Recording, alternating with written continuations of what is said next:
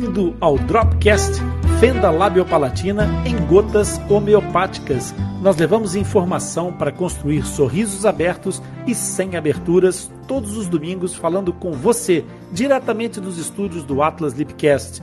Vem comigo, eu sou Rony Furfuro, médico dentista e coordenador da equipe multidisciplinar de tratamento de fenda labiopalatina do Atlas Lipcast.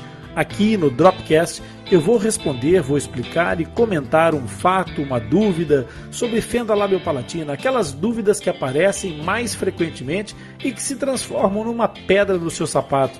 Então, se você quiser que o tio Ronda responda a sua dúvida, pode enviar um e-mail para o nosso back-office atlaslipcast@atlaslipcast.com, que o Zaqueu estará aqui para te representar, você que é mãe, você que é pai de fissurado ou você mesmo que é fissurado, você tem aqui o Zaqueu para te representar e trazer as suas perguntas para que o tio Rony responda.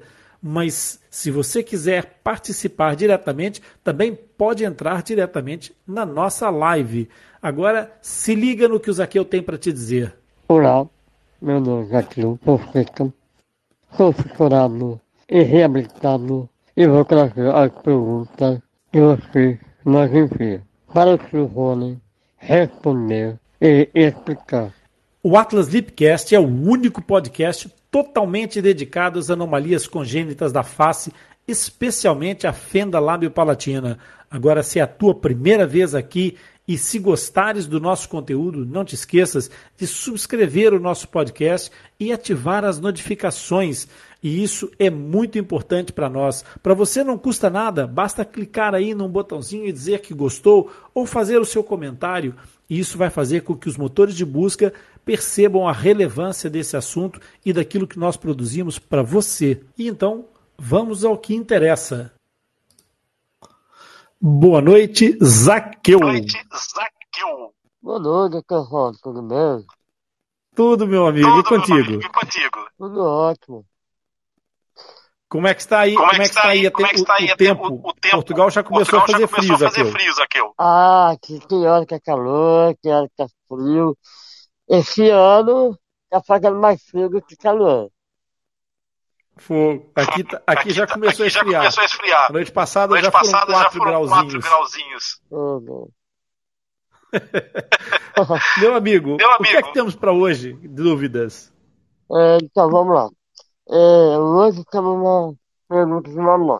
Ela faz o seguinte Olá, boa noite, ou boa tarde, Sandra. Meu nome é Sandra Santo. Atualmente tenho uma filha com 43 anos.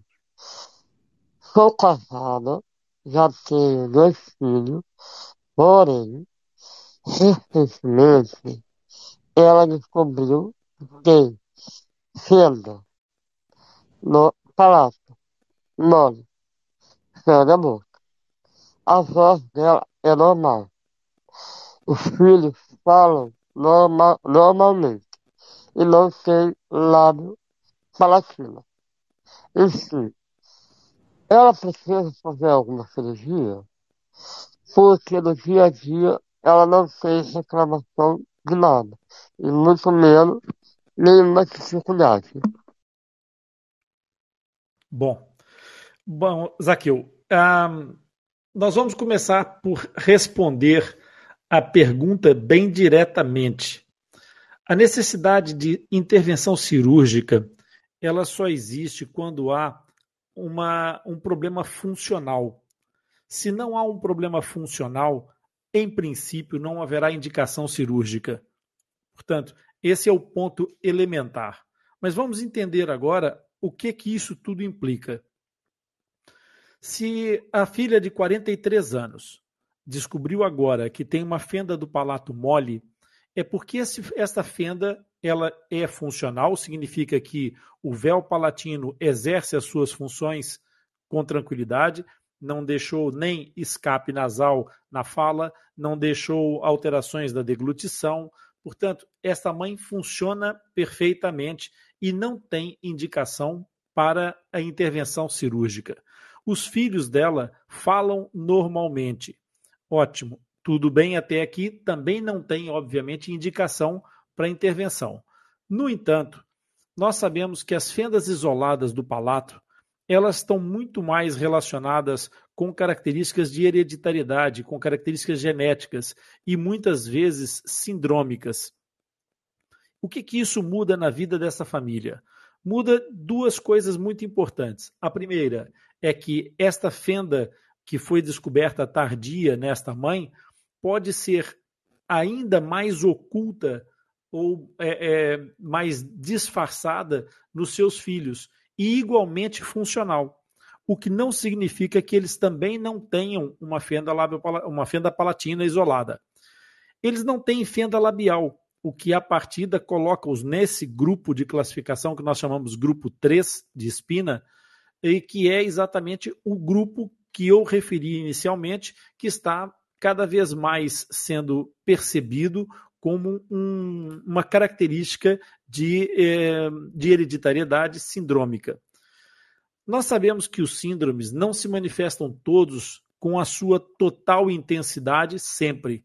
Muitas vezes, uma pessoa é portadora de um síndrome, ela tem essa característica genética definida, e, no entanto, não tem manifestação clara ou, ou muito significativa das, das marcas desse síndrome. No entanto, não quer dizer que na sua descendência um dos seus filhos ou um dos seus netos não possa vir a ter uma manifestação muito mais exuberante desse síndrome.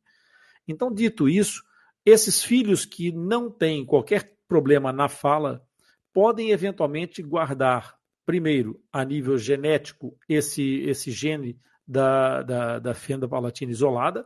Se for sindrômica, é importante que eles tenham esse conhecimento, e daí a indicação de que façam um aconselhamento genético, de, pelo menos de um rastreio das principais eh, situações que são características de, de presença de fenda palatina isolada, para evitar que na descendência desses filhos que a, que a Sandra poderá ter, venha uma manifestação mais exuberante e que tenha mais estruturas afetadas do que simplesmente uma pequena um pequeno sinal no palato mole, como uma úvula bífida ou uma zona pelúcida, que é aquilo que aparece quando o palato mole tem a fenda, mas não está aberto, aparece uma zona quase transparente no palato mole, que é exatamente aquilo que nós chamamos de zona pelúcida. Bom, essas, essas aberturas que não são visíveis, ou seja, elas são a nível muscular, são a nível interno do palato mole, elas podem trazer algumas características importantes porque elas trazem todas as informações da presença da fenda. Nomeadamente, podem trazer alterações da, da trajetória da, da, do, da tuba auditiva ou da trompa de Eustáquio, consoante as pessoas estejam no, no, Brasil, em Portugal, em Angola, chamarão essa, esse, essa mesma estrutura pelos nomes que eu citei. Mas essa alteração anatômica faz com que essas pessoas que têm a fenda isolada do palato tenham uma, uma maior propensão às otites. E essas otites, que muitas vezes são assintomáticas, podem trazer consequências a nível futuro. Portanto, é importante fazer um rastreio e uma manifestação constante de vigia para esse tipo de, de, de, de, manifestação sindrômica. No entanto, quando nós falamos em fendas isoladas, nós podemos estar a falar de um, de um palato que funciona mal ou que funciona parcialmente bem. Essa fenda isolada do palato, e sendo ela incompleta ou muito ou muito ou oculta ou, ou mesmo é uma só uma úvula bífida, ela pode trazer uma, uma é, um funcionamento do palato mole quase bom, que vai ser é, eficaz, porque normalmente essas pessoas acabam por ter uma hipertrofia de adenoides, que é uma, uma parte da, da nasofaringe, da parte posterior da nasofaringe, que cresce e diminui o espaço entre o campo de ação do palato mole e a parede posterior da nasofaringe. É essa oclusão dessas duas estruturas, ou seja, quando essas duas estruturas se encontram, o véu palatino se move e toca lá atrás, que faz com que haja eficácia tanto na deglutição quanto na fala. Se essas adenoides começarem numa pessoa que tem fenda oculta ou submucosa, poderá ser, poderá ser ou não o caso desses netos da Sandra, se uma dessas pessoas começa a ter manifestações de otites muito regulares, que é, são percebidas, começa a ter é, infecções amigdalinas, começa a ter amigdalites regulares, frequentes, pode acontecer que, de forma desavisada, um otorrino é, que não, sabe, não saiba da história familiar opte por fazer uma adenoidectomia. E uma, uma adenoidectomia vai reduzir o volume daquele, daquela adenoide, daquela parede posterior da nasofaringe, que é o espaço atrás do nariz. E se esse, essa, essa superfície, essa parede posterior, for reduzida no seu volume, o que vai acontecer é que o palato mole, que era pouco funcionante, mas o suficiente com aquela hipertrofia para ser eficaz, pode deixar de ser eficaz. E então, por uma intervenção cirúrgica perfeitamente compreensível e indicada para casos de repetição de, de é, otites ou amigdalites, é, o otorrino fazendo a redução desse, dessa, desse tecido linfóide, que são as amígdalas e as adenoides, possa fazer com que o palato, que conseguia trabalhar bem com aquela hipertrofia das adenoides, deixe de trabalhar bem. E a partir dessa intervenção, essa, esse paciente passa a ter uma manifestação de alteração da sua fala com a perda da capacidade de oclusão da, da, do palato mole com a parede posterior.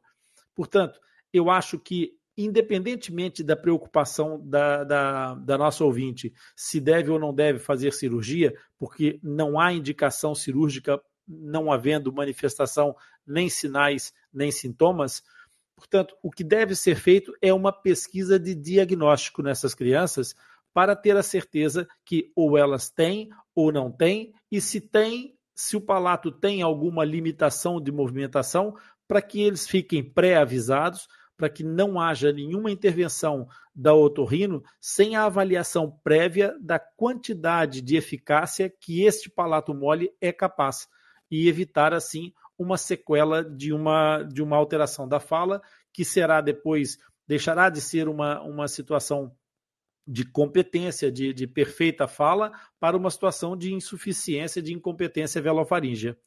Portanto, aqui o cuidado é apenas é, profilaxia, é prevenir outras situações, porque um outro profissional, não sabendo dessa informação, poderá atuar dentro da sua área sem o conhecimento dessa, dessa história clínica prévia, dessa história familiar, e acabar por fazer aqui uma situação que vai prejudicar de alguma forma essa, essa criança ou estas crianças, se for o caso disso. E principalmente sabendo a partir do, da pesquisa genética se essas crianças têm um traço genético que tenha a fenda oculta, já ficarem com essa informação para uh, quando for a altura da sua descendência. E assim ultrapassamos mais uma etapa. Eu quero te agradecer pela sua participação e companhia. E se você aprendeu alguma coisa hoje ou se esclareceu alguma dúvida, curte e compartilhe esse episódio com algum amigo, um familiar. Eu tenho certeza que eles vão gostar e aproveitar. Você vai deixá-los também com um sorriso aberto e sem aberturas. Compartilhando e enviando as suas dúvidas para o nosso podcast nos ajuda a divulgar a informação sobre fenda labiopalatina e nos motiva a continuar criando conteúdo alinhado com as suas expectativas. Não se esqueça que todos os episódios do Dropcast ficam disponíveis no replay do Atlas Lipcast, que está no Castbox por uma semana e depois vão para o Atlas Lipcast, o nosso podcast disponível em todos os agregadores de podcast. Assim, você poderá acessar e ouvir sempre que quiser. Os links dos nossos canais estão disponíveis na descrição desse episódio. Até o próximo encontro.